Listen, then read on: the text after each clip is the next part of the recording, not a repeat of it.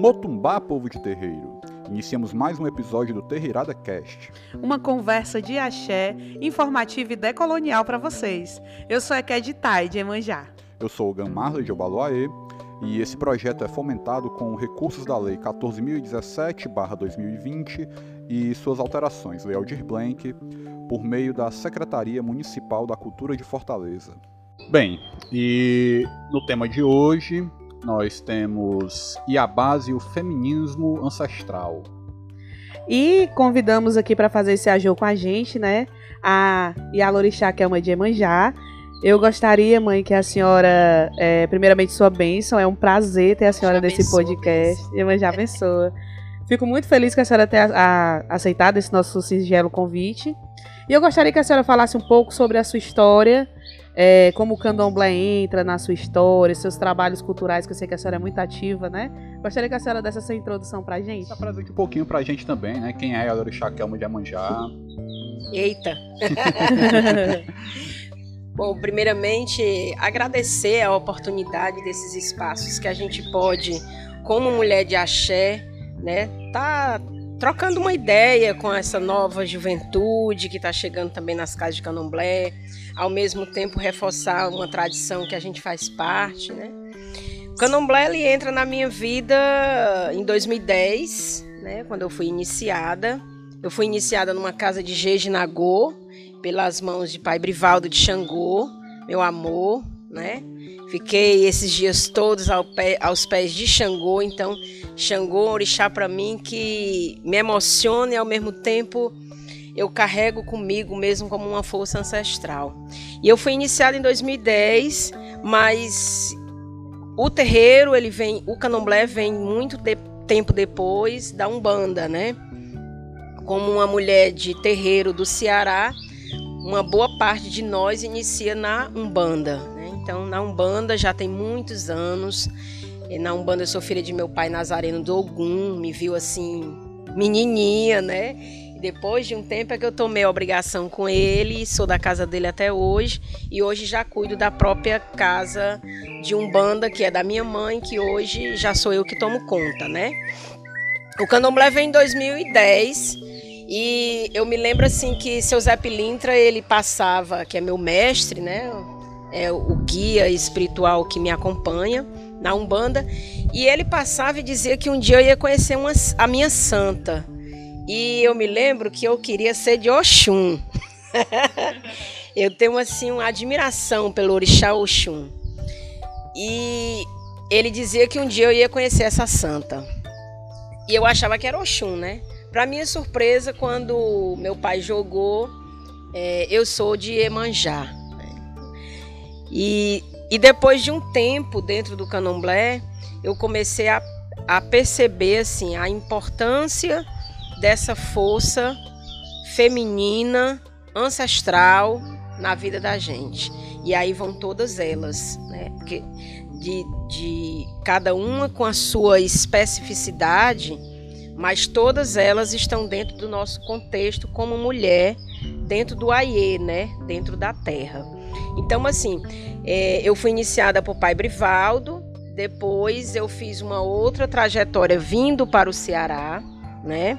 E aí nessa trajetória eu não tenho, eu costumo dizer que quem se envergonha da sua trajetória, envergonha a sua própria ancestralidade, porque o caminho que eu tracei foi o caminho que Iemanjá quis construir. Então eu tenho muito orgulho do meu caminho, né?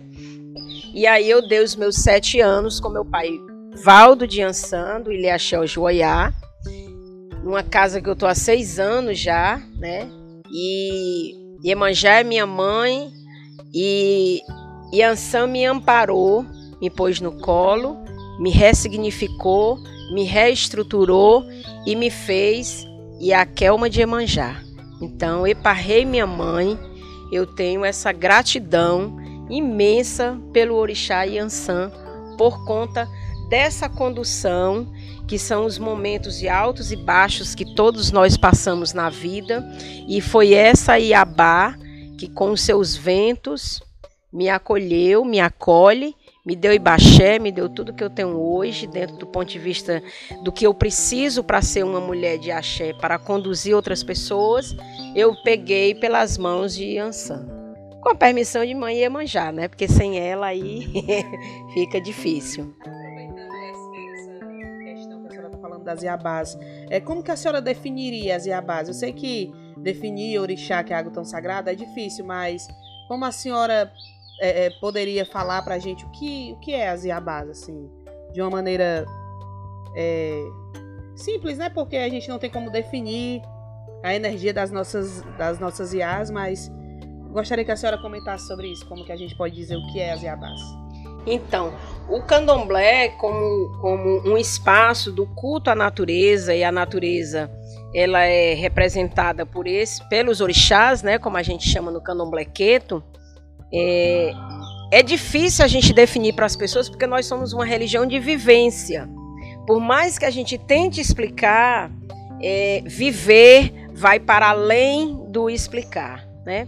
Mas assim, tentando me aproximar com palavras do que seria as iabás, é, as iabás para mim são, são é o conjunto da força que todas as mulheres carregam dentro delas, né? Então nós temos aí uma força de Oxum das águas, que a água ela não tem perna, mas ela caminha, ela não tem mão, mas ela abraça, ela contorna. Então todas as vezes que a gente está numa situação na vida que a gente precisa contornar, ali está Oxum né? Na, no meu conceito. Ali também está Iemanjá, né? Que lá em África ela é um rio, aqui ela ficou muito no Brasil nessa nessa condição do mar, né? Ali tudo. Mas assim, Iemanjá ela também entra nesse processo todas as vezes que a gente precisa de acolhimento, de colo, mas também que a gente precisa de bravura. Tem que ser brava nesse momento, tem que enfrentar, porque o mar enfrenta né? O mar, quando ele não quer uma coisa, ele põe fora.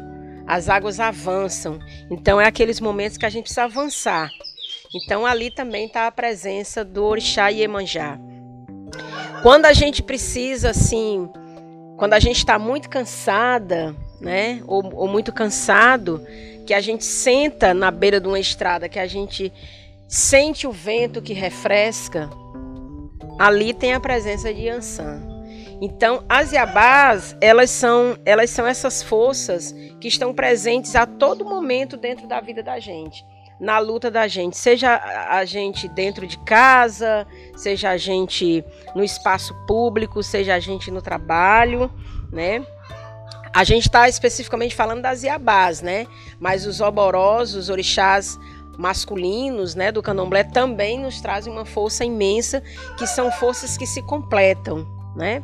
E aí, assim, todas as vezes também que a gente precisa é, enxergar para além dos olhos, a gente tem a força de Euá, né? Para que ela nos mostre, né, com, com um pouco mais de, de percepção, de visão, para além daquilo que está posto ali na nossa vida. Né? Então, Yeuá faz esse processo conosco, né?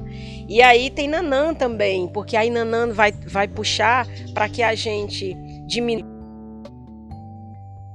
A gente possa sentar uma anciã e lá na gaveta das nossas memórias buscar todas as experiências, né?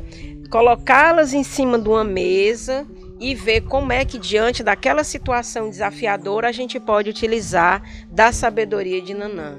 Então, para mim, essas são as Iabás. Cada uma delas vai dando, assim, no meu minha maneira de pensar, né? Cada uma delas vai dando para a gente um conjunto de instrumentais, de elementos que a gente vai conduzindo a vida da gente. E aí sim, né? Tem momentos que a gente tem que ter a raiva também é importante, né? Ela impulsiona, né? Faz você sair da zona de conforto, né? E aí para isso as, as nossas iabás, elas também têm os momentos que vai no impulso, vai na guerra, bora se mexe, tá parada, vamos andando, né? Vamos construindo. E aí as iabás elas também fazem isso, né? essa ideia muito romantizada de que Oxum é só aquele orixá da beleza, aquela mulher linda que fica olhando no espelho, passa o dia todo, né, organizando as suas joias, é uma coisa que é reduzir muito o conceito de Oxum, né? Achar que ela vai ser essa Iabá que vai ficar só, né, se olhando no espelho e se enfeitando. Oxum é para além disso, né? Tu imagina uma tromba d'água, bufo, Ali é Oxum. Ali é Oxum. Não tem para beleza ali, não. É, é Oxum que ela vem com aquela força imensa, né? É que é que, que inclusive transforma isso em energia, né? Porque com a queda d'água é que se faz a, as energias das hidrelétricas que eu não concordo, né? Assim, com hidrelétrica, né? Eu acho que não tem outras fontes de energia. Mas assim, dando um exemplo da força dessas iabás, que ela, elas elas fazem uma verdadeira transformação na gente. Inclusive, a própria conceito de maternidade que foi muito atribuído, né? Principalmente para Iemanjá, para nossa mãe, né? Ah, Iemanjá, eu vou lá na praia, vou dar uma choradinha, vou ficar. Não. Aí essa Iemanjá pela Umbanda, a gente de certa forma respeita, porque as nossas antepassadas da Umbanda criaram muito ela dessa maneira. Mas hoje a gente consegue perceber que Iemanjá é para além dessa mulher das mãozinhas, né? Muito Nossa Senhora, né? Com as pérolas caindo e tudo. Porque até para fazer pérola, a ostra sofre, né? É um processo doloroso para ela para fazer pérola. Então, Iemanjá, ela é uma força ancestral do feminino que nos, nos instiga, né? né? Que nos fortalece. Se você olha para uma mulher de Iemanjá, você já já sente uma diferença no olhar, na maneira, né? Então são mulheres, eu considero, né? Eu me considero uma mulher de comando, assim, são mulheres de comando. É aquela força que diz: "Vamos, arruma aí, vamos ter que fazer" né? É aquela mãe lá do sertão com seis filhos para dar de comer e não tem o que comer. E ela junta eles tudinho, bora-se embora, vamos aqui para a beira da estrada, vamos aqui. Pro... Então ela vai. Então isso é a presença da força das Iabás, né? Que ela não abandona os filhos, ela leva tudo, ela vai, ela pede, ela organiza. Então eu vejo muito por esse lado, né? É, é, é interessante que assim. que eu falava muito. Oxi, bom demais. E a gente adora, né? É, ninguém gosta é, e é, é, muito bonito porque a senhora traz esse, esse quadro né, da, da das Iabás de uma forma muito plural, né, que, que, permite olhares de vários cantos diferentes e que faz inclusive esse contraponto né, de, de, de trazer as Iabás como figuras que vão para além dessa figura maternal, né, que vão para além dessa figura de, de uma doçura. É, é, é muito inata, assim, né? Como se fosse da natureza da Yabá ser, ser, unicamente doce, sendo que a natureza a gente sabe, né? a senhora trouxe aí de, de vários exemplos de como a natureza ela vai para muito além da doçura. É, e essa imagem das Yabás com imagens maternais, né, com, essa, com essa coisa mais maternal, acaba sendo uma imagem muito colonial, né, acaba vem muito desse lugar de colonialidade. E eu queria saber da senhora como é que, que, caminhos a gente pode estar tá seguindo, né? Que, quais são as alternativas que nós temos para tentar construir uma visão mais, mais diversificada mesmo das Iabás, né? Como, como é que a gente interage com essa natureza diversa das Iabás, né? Então, é, é fazendo. no candomblé é fazendo, né? Porque quando ele, ele foi criado por Iadetá e a a Nassau e a Kalá, né? São, são três mulheres, né? São três mulheres africanas. Então, assim, no período escravista, era muito ruim, imagina assim, né? Você não ter mais a sua humanidade. E aí imagina que nós mulheres é, sofremos triplamente, né? Porque a gente passou por processos assim que muitas vezes é, até os próprios homens fraquejavam, né? E as mulheres elas carregam realmente essa força de uma forma muito muito grande. Quando você pergunta quais, quais as formas, eu fico imaginando assim que eu sou eu sou de uma geração de candomblé e existe toda uma tradição de candomblé, né? Sendo que a tradição, ela ela é tradição porque ela foi construída. Então, eu, eu, eu comungo muito com uma Estela de Oxóssi quando ela diz que o tempo é agora. Então, o, o tempo, o seu tempo é agora, o meu tempo é agora, porque o passado ele é uma referência, né? Mas esse tempo agora, ele tem dores, mas ele também tem beleza, né? Ele tem desafios, mas ele também tem possibilidades. E no passado também foi isso. Eu não comungo muito com aquela ideia de que Ai, a gente no candomblé. Ai, eu sinto falta no candomblé quando eu comia não sei aonde, eu fazia de tal maneira. Mas atualmente o candomblé também tem beleza. E ele não, o candomblé com estrutura mítico-religiosa, ele não vai acabar. E ele vai ter que se adequar de alguma maneira aos tempos que estão vindo, às demandas que vêm para a porta de candomblé. Né? Algumas são muito parecidas com a do passado, mas outras são bem desafiadoras e que estão aí na nossa porta. As transexualidades é uma delas. Né? A gente não vai entrar no, nessa discussão, mas é um desafio do, do nosso tempo. Né? Então, eu acredito que cada tempo tem a sua dor e a delícia. Tipo Caetano Veloso, né? A dor e a delícia de ser o que é. Então, cada tempo carrega em si essas duas bagagens, duas malas, a mala do desafio e a mala das possibilidades. E é dessa maneira que a gente, como espaço cultural, mítico, religioso, vai se reestruturando, vai se readequando, né? E não existe fórmula assim. O candomblé, a gente tem sim é, um conjunto de procedimentos de como, por exemplo, iniciar uma pessoa dentro da tradição da casa, uma maneira de fazer a culinária de axé, né? Tem coisas que não vão mudar. Né? A maneira como se faz o acaçá, naquele bolinho branco, não vai mudar, não vai, não vai ter muita inovação, né?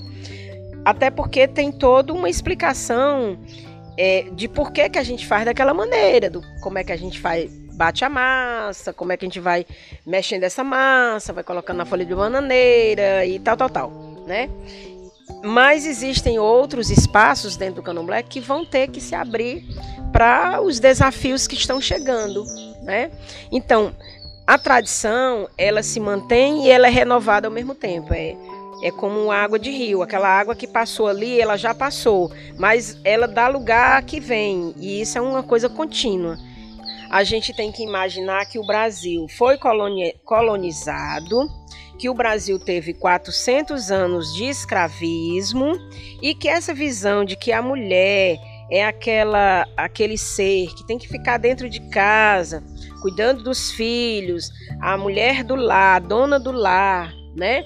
Então essa imagem, né, ela de uma certa forma, ela também se se moldou dentro do candomblé quando a gente pensa as base desse ponto de vista, né?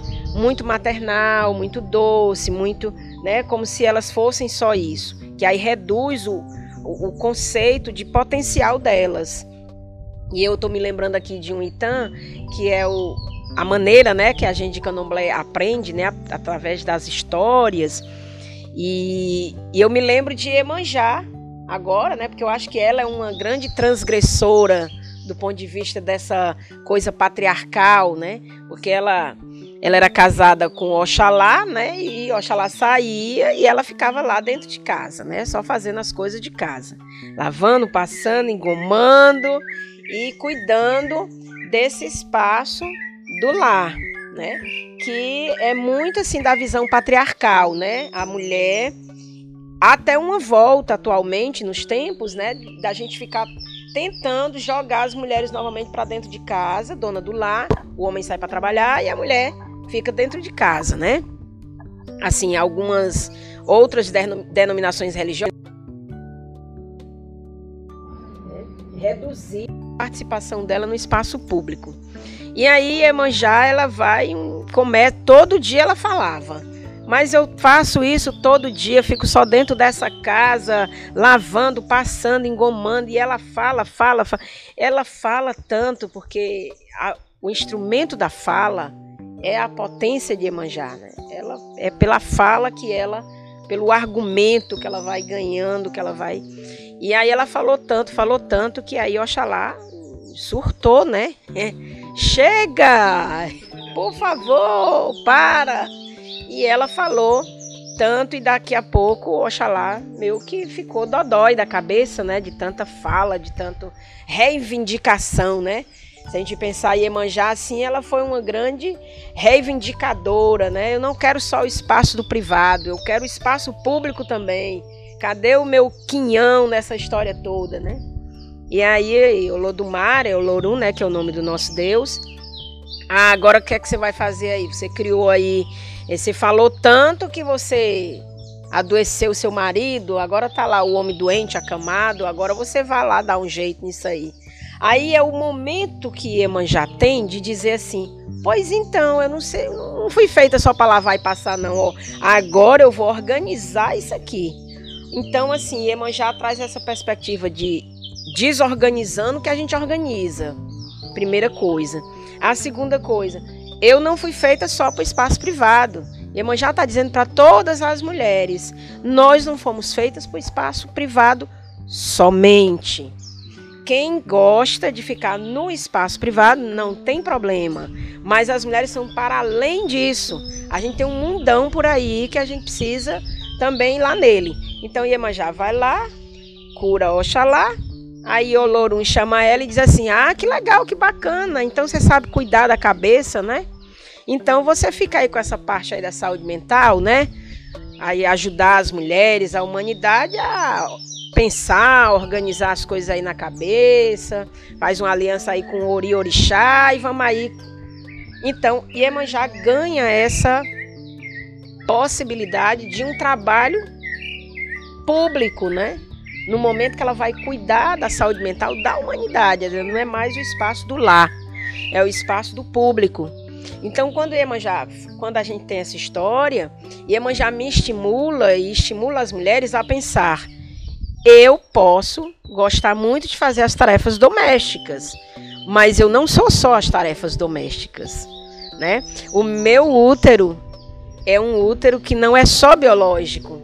Eu posso parir ideias, eu posso parir projetos, eu posso parir novos caminhos, né? Então ela mostra essa capacidade que a mulher tem de atuar no espaço público que é o que as mulheres de axé, eu acho, hoje, até dando o seu exemplo, é Ked, que você hoje vem fazendo um trabalho de empoderamento de mulheres de axé a partir da arte, a partir do canto, do toque.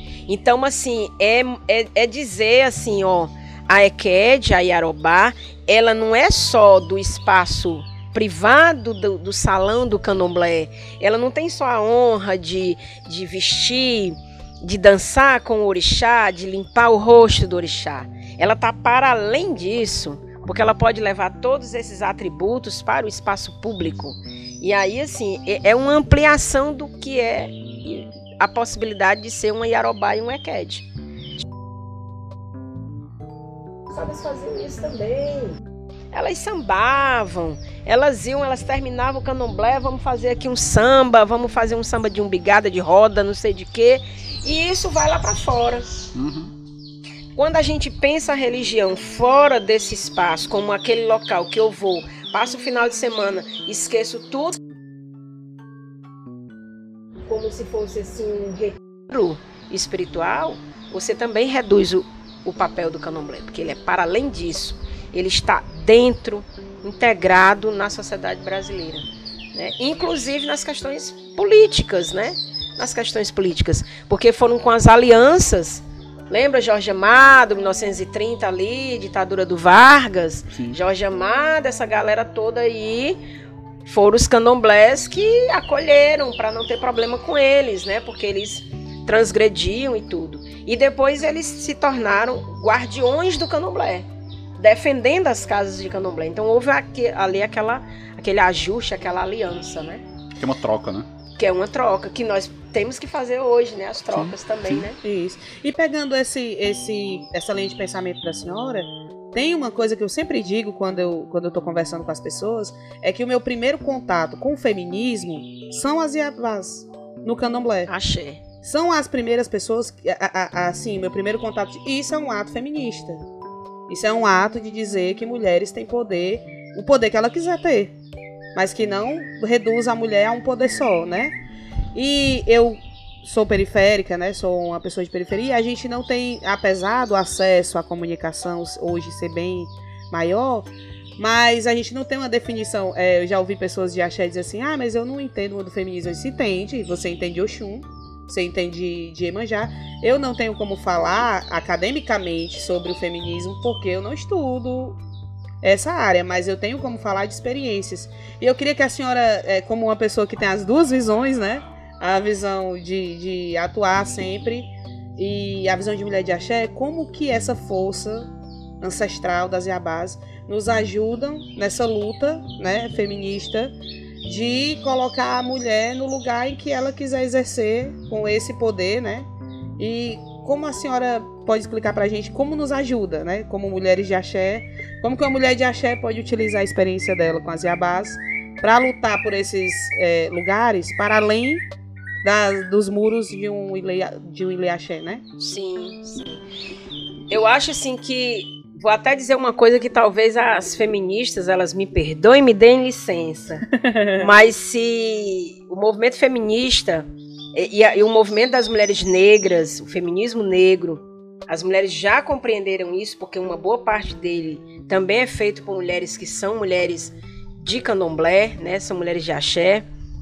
É, se a gente consegue ter como referência as Iabás, né? O movimento feminista é, traria uma outra perspectiva. Eu estou ousando dizer isso. Porque assim, como eu realmente eu sou dos dois lados, né? Eu tenho uma de mulheres de, de, de um determinado partido e tudo, mas foi no Candomblé, foi com a Umbanda, foi com a Pomba Gira, Laroexo, foi com ela, né? Que a Sim. gente que, que é a primeira mulher que nos ensina é, muitas coisas do ponto de vista de brigar pelos direitos. Porque a pombogira ela chega, ela transgride, ela vai lá, ela diz que isso, ela peita, né? Ela se impõe. Então assim, se as mulheres do movimento de mulheres conseguissem compreender como é que essas, né, como as lebaras, como as mulheres, as iabás, elas, elas trazem essa dimensão para nossa luta, potencializando, ia ser uma coisa fabulosa. E assim, as mulheres de axé, é, a gente nunca deve dizer que a gente não é uma mulher feminista. Nós somos sim.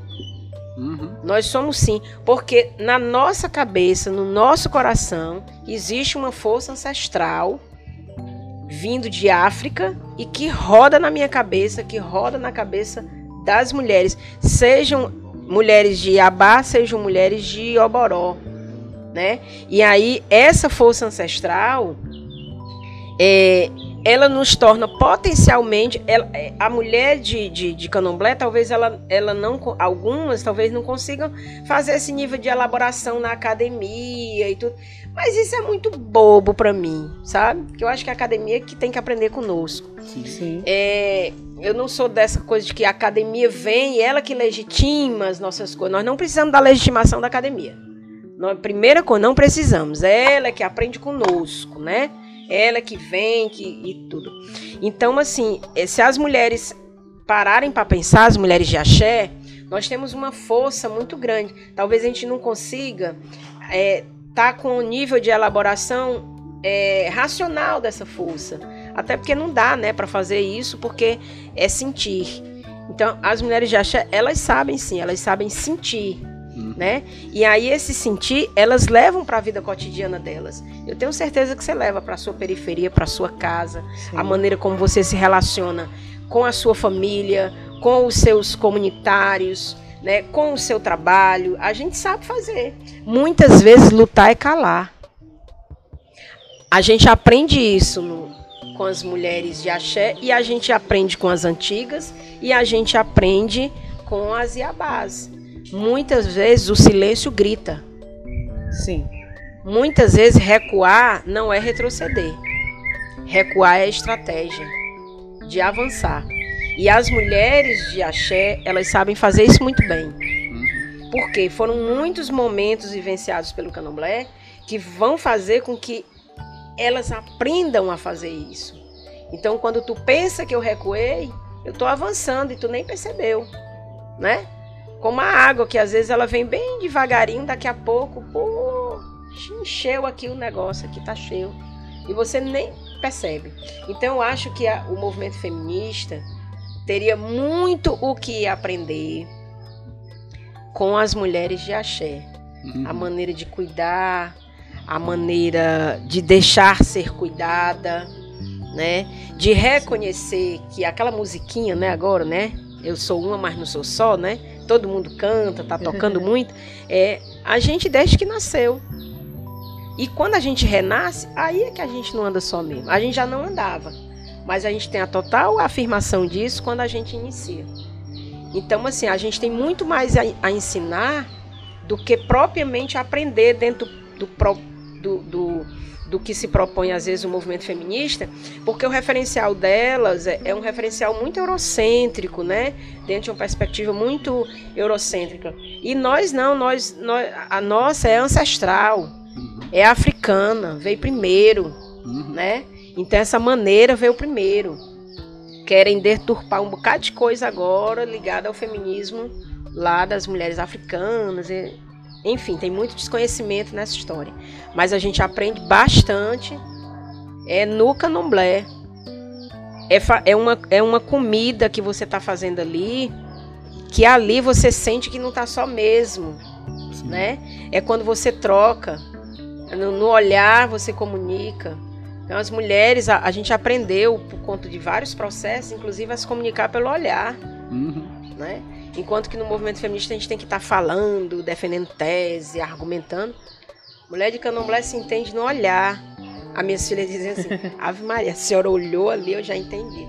Por quê? Porque é, um, é um, uma comunicação silenciosa, mas que grita. Uhum. Pai Shell, sua bênção. Agora que eu vi que era o Pai Shell. E eu blá, blá, blá, blá. Tudo bom. Sua bênção. Obrigada, viu, pelo espaço. Agora, para a gente encaminhar, infelizmente, para o fim dessa conversa, né? Porque a gente teria aí assunto para conversar Sim. durante vários, vários e vários momentos, né? Eu gostaria que a senhora é, exemplificasse, né? o trabalho que a senhora já faz com a, é, dessa transmissão do poder né, feminismo do, do feminino no candomblé é, e que a senhora dissesse assim quais são as suas perspectivas né para o crescimento desse movimento? Certo. É, como eu fui iniciada em 2010 e aí eu tive a oportunidade assim o Ogum tá sempre nos meus caminhos né? É meu pai né? E aí e tio Álvaro, na época, já era assim da Prefeitura de Fortaleza e fazia parte da Renafro, né? Da Rede Nacional de Religiões Afro-Brasileiras e Saúde. E aí ele me convida para ir para um encontro de mulheres de axé. Não sabia nem que isso existia, né?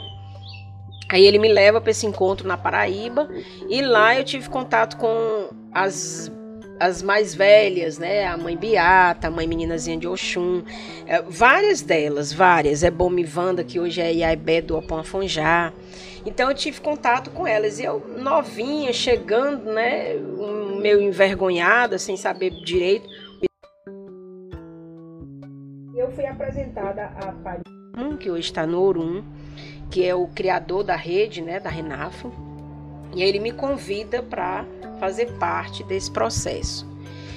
E aí eu volto para Fortaleza. E eles, como é que eu vou começar isso, né? De onde eu vou começar? E aí eu fui conversando com elas. Eu não sei, porque aqui no Ceará a primeira coisa que eu fui fazer foi ver se existia, como é que existia, né? Aonde tinha as mulheres, tanto de Umbanda como de Candomblé, que a gente pudesse estar conversando com elas e tudo.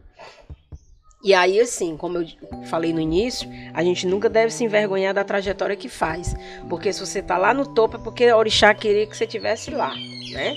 E aí, é, em 2011, eu fiz o primeiro encontro de mulheres de, de terreiro. Na época chamava terreiro, assim, mulheres de terreiro.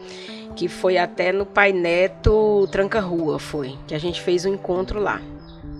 E aí, quando eu ia para as reuniões, que eu ia digamos assim, paramentada, de roupa de mulher de axé, as pessoas olhavam e diziam assim: Mas por que tu tá vestida assim?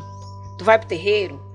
Aí eu dizia: Não, mas é uma maneira de eu dizer que eu não sou uma mulher da educação nesse momento, eu não sou uma mulher né, camponesa, eu não sou, eu não eu sou mulher de axé. Uhum. Então eu comecei a ir para as reuniões com as roupas, os nossos colares, as nossas roupas de axé. E as pessoas achavam isso estranho, porque quando as mulheres iam, eu me lembro bem, eu tenho uma foto assim do, do primeiro encontro, a maioria das mulheres estavam de calça branca e blusa, né? E uhum. muitas sem um pano na cabeça, que para mim é um símbolo, né? E e assim, agora, eu acho que quantos anos depois, se a gente for fazer um encontro hoje povo de terreiro, as pessoas vão todas paramentadas, elas vão todas, né? Então isso é uma ação afirmativa, né? E ao mesmo tempo é dar visibilidade a, ao nosso ao nosso trabalho. Então, de 2011 para cá, realmente a gente fez vários encontros de mulheres de axé, onde a gente pautava muito a questão de dar visibilidade às ações do terreiro do ponto de vista da saúde, né? Todos nós de terreiro sabemos assim um milagre que faz um ebó, um acaçá bem passado, uma pipoca, um quiabo, a gente sabe, né? Dessa força Sim. que não tem como explicar, mas tem como sentir, porque depois a pessoa liga e diz: "Oi, tô tão bem. Olha, passou aquela angústia e tal". Então, a gente começou pautando isso, a saúde. Depois a gente foi ampliando. E aí depois começaram a vir também os questionamentos de como a gente estava se relacionando também dentro das casas de axé. Aí entra a relação das mulheres com os homens, na relação das mulheres com os ogãs, né, que são as relações mais internas, que são importantes também da gente tratar com o devido cuidado, para que a gente não adentre, de, não faça ingerência dentro da, da maneira como a casa se organiza, né? A Renafra é uma rede que não discute fundamento de forma nenhuma, né? A gente respeita o fundamento de cada casa, mas é uma rede que potencializa as mulheres, né? O carro-chefe da Renafra são as mulheres de axé nesse sentido, né, de organizar na luta pelos direitos, sem a gente perder as nossas essências, né? Nós somos é. mulheres de axé. Uhum. Então a gente usa torso na cabeça, a gente bate paó, né? A gente pede licença para entrar nos cantos, a gente luta, vai até pro meio da rua e tudo, né? Faz passeata, caminhada com as outras mulheres, mas da nossa maneira. Né? Então, falar, a gente pede licença a Exu, a gente canta, uhum. que é a nossa maneira de lutar também, né? É uma luta específica que colabora com a luta maior das mulheres no Brasil, mas é uma luta específica. Nós somos mulheres de axé. Somos mulheres que temos força ancestral afirmada no nosso corpo, uhum. né? na nossa mente, no nosso coração. E quais são assim a, as mudanças que a senhora espera, as visões futuras para esse, esse movimento, que a senhora almeja, principalmente aí no ano que nós estamos de, de tantas expectativas, né, para renovações e mudanças. Mas, assim, qual é a visão que a senhora tem, o que a senhora deseja para quando a gente estiver conversando daqui a um ano, que tenha mudado, que tenha evoluído? Ah eu desejo, Caô Cabiecile, que a gente modifique esse, essa atual conjuntura brasileira, né, com Sim. esse desgoverno aí que não nos representa em hipótese nenhuma, né? Pelo contrário, nível de perseguição, de feminicídio eh, em relação às religiões de matriz africana aumentou muito no Brasil, é assim, aqui no Ceará nós temos, mas não é com tanta força como é no Rio, né? Que as pessoas ficam realmente impedidas de usar uma roupa branca numa sexta-feira. Mas aqui a gente já consegue ver alguns momentos, né? Que as pessoas recebem insulto no ônibus, recebe, né? É, esse tipo de, de atividade. Então, daqui a um ano, eu sou uma pessoa de esperança, né? Daqui a um ano, eu espero que a gente esteja é, modificando esse processo político brasileiro, que a gente consiga colocar lá uma pessoa que possa é, fazer com que os direitos, os nossos direitos, que foram tão vilipendiados, roubados, eles sejam retomados né, em todas as áreas, principalmente para o nosso povo, o povo de terreiro, o povo de candomblé. Né? A gente teve uma redução muito grande da nossa participação no Brasil. Nós tínhamos, nós tínhamos projetos específicos no Ministério da Saúde, nós tínhamos projetos específicos para o povo de terreiro, né? Então, eu me lembro, eu me recordo que a gente chegava no Ministério da Saúde e a gente era recebido assim com, com honrarias, por quê? Porque estava chegando o povo de tradição, né? Povos tradicionais. Então, nós perdemos espaço. Quer dizer, o Ministério da Saúde foi desarticulado todo, né? Uhum. É, nós tínhamos políticas públicas voltadas para a saúde da mulher, para a saúde do homem, para a saúde LGBT. Todas essas políticas transitavam dentro do terreiro. A política de igualdade racial. É, existia um programa é, que era exatamente voltado, focado para as casas de candomblé, para Pra, porque essas casas não são templos religiosos, elas estão para além de templo religioso. Uhum. Então existia uma discussão lá em Brasília para que as casas elas recebessem estímulo, incentivo financeiro, né, para reforma, para uma série de coisas. Tudo isso foi desarticulado, né? Nós não temos mais essas políticas presentes na nossa nas nossas tradições. Então, daqui a um ano eu quero estar aqui de novo, recebida na casa de Pai Omolu, de Mãe Oxum, mas com outro, uma outra dimensão, dizendo é hora da renovação, é hora de a gente fazer diferente, o povo de terreiro, o LGBT, o negro, a mulher negra, os indígenas, os quilombolas, a gente vai fazer um Brasil que seja a nossa cara, porque o povo brasileiro não merece o atual desgoverno, a gente não merece passar pelas encruzilhadas da vida e ver os seres humanos nas condições de miséria. Uhum. Isso não é o que o candomblé almeja, não é da nossa tradição. A miséria, a pobreza, a tristeza, o aumento de depressão, de ansiedade, tudo isso são coisas que estão dentro da humanidade, mas que a gente faz de tudo para que elas não estejam conosco. A gente faz de tudo é para tirar isso da gente. A gente nasceu para felicidade, para alegria, para crescimento, né? E ver a humanidade no outro. Uhum. Que as uhum. pessoas perderam essa dimensão, porque criaram um comitê do ódio. Imagina se tem um comitê do ódio. A gente precisa criar o comitê da esperança, da paz, da renovação, da transformação, né? Uhum. A gente merece ser feliz. Axé, axé. Então a gente agradece demais, demais, demais a sua fala. É, é, é, é muito bom, né, poder, poder trocar essa ideia, assim, acho que acaba sendo muito enriquecedor pra gente. Ficamos muito felizes com a sua presença. Né? E acho que é isso. É, e a gente é, agradece muito a disponibilidade e a gente sabe que pequenas, que são pequenas, né, em, em dimensão a tudo isso que a gente está vivendo, mas esses pequenos fazem muita diferença, né? Que fazer a nossa voz ecoar aí e eles serão é, coagidos a nos escutar. Ai, Eu agradeço. Eu que agradeço. É, estamos muito felizes com a sua presença e esperamos em outros encontros também ter a senhora aqui. Axé. Então fiquem à vontade também para conhecer também o coletivo Aioká, que é o coletivo que eu faço parte. Conhecer minha casa de Umbanda, que fica lá na Grande Lisboa. É de, né? É pequenininha, mas é de muita força lá, comandada por mulher. Eu venho de uma tradição de mulheres, né? Minha avó era de Yansan com Ogum. Minha mãe é de Ogum com Yansan. Eu sou de Iemanjá com Ogum. Minha filha é de Oxoguian com Iemanjá. E minha neta é de Oxum com Ogum. Então eu venho de uma tradição de mulheres, uhum. né, que muito me orgulha, que me dá muito prazer. E que eu não posso estar numa casa de Paiomolu sem dizer da gratidão desse orixá na minha vida. Depois eu conto no, no outra momento, a importância que ele teve dentro do contexto do nascimento da minha neta.